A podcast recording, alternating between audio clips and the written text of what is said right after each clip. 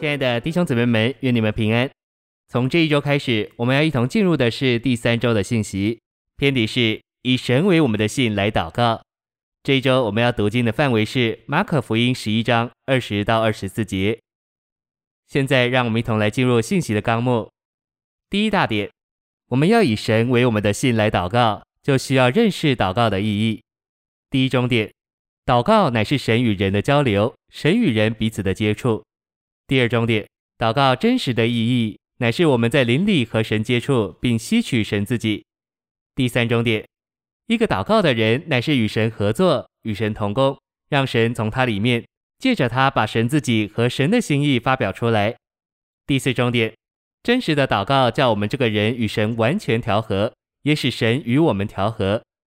第五重点，我们越祷告就越被神充满，越在神面前服下来，越被他得着。第六终点，祷告就是看见自己一无所事、一无所能。第七终点，我们祷告的管制原则应当是：祷告总是把我们带到神里面。正确祷告的果效就是我们发现自己在神里面。第八终点，祷告乃是信徒与神合作、与神同工，让神借着他们发表他自己，而成就他的定旨。第二大点，主耶稣在咒诅无花果树，以色列国家的象征。而使其枯干的事上，教导门徒要凭信心祷告。第一重点，主在这里的教导是按照神所要成就的旨意，以完成他的经纶。一小点，没有多少人看见主关于祷告的教训是与神的经纶有关，而神的经纶是借着他忠信的子民遵行他的旨意才得以完成。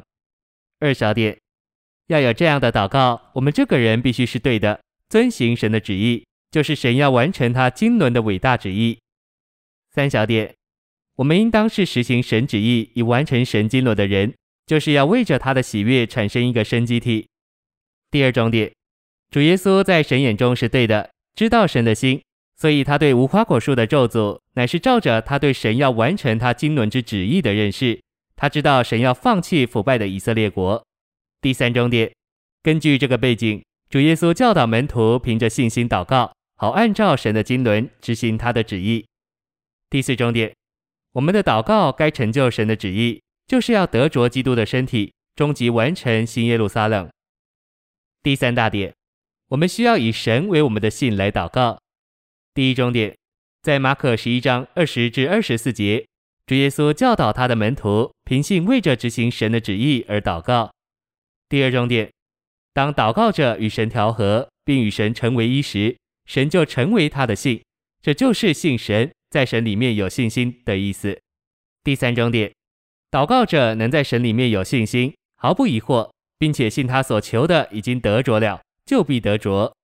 第四重点，主耶稣在二十四节说：“凡你们祷告祈求的，无论是什么，只要信已经得着了，就必得着。”一小点，二十四节中最重要的词就是已经得着。信就是信，我们已经得着所求的。二小点，这节圣经的应许非常包罗，因为这里说到凡的。三小点，马可十一章二十四节不仅说到信心的必须，也说到信心的性质。信心指向过去，而非指向将来的什么。四小点，按照主的话，我们该相信我们已经得着了，不是我们将要得着。五小点，盼望是将来的事。相信乃是看事情已经完成了。六小点，信心不但能相信神能、神肯，并且相信神已经做了。第五重点，我们若按着神的旨意祷告，以完成他的经纶，我们就与神是一，并且也有确信，我们已经得着我们所求的。一小点，如果我们求主要得着一些满足我们愿望的东西，我们就绝不会在神里面有信心，相信我们已经得着我们所求的。这是因为我们的祷告不是按照神的旨意，以完成神的经纶。二小点，我们若完全与神是一，我们就有神做我们的信心，并且能按着我们对神旨意的认识祷告，以完成他的经纶，并且我们信已经得着我们所求的，就必得着。第四大点，马可十一章二十至二十四节的祷告是权柄的祷告。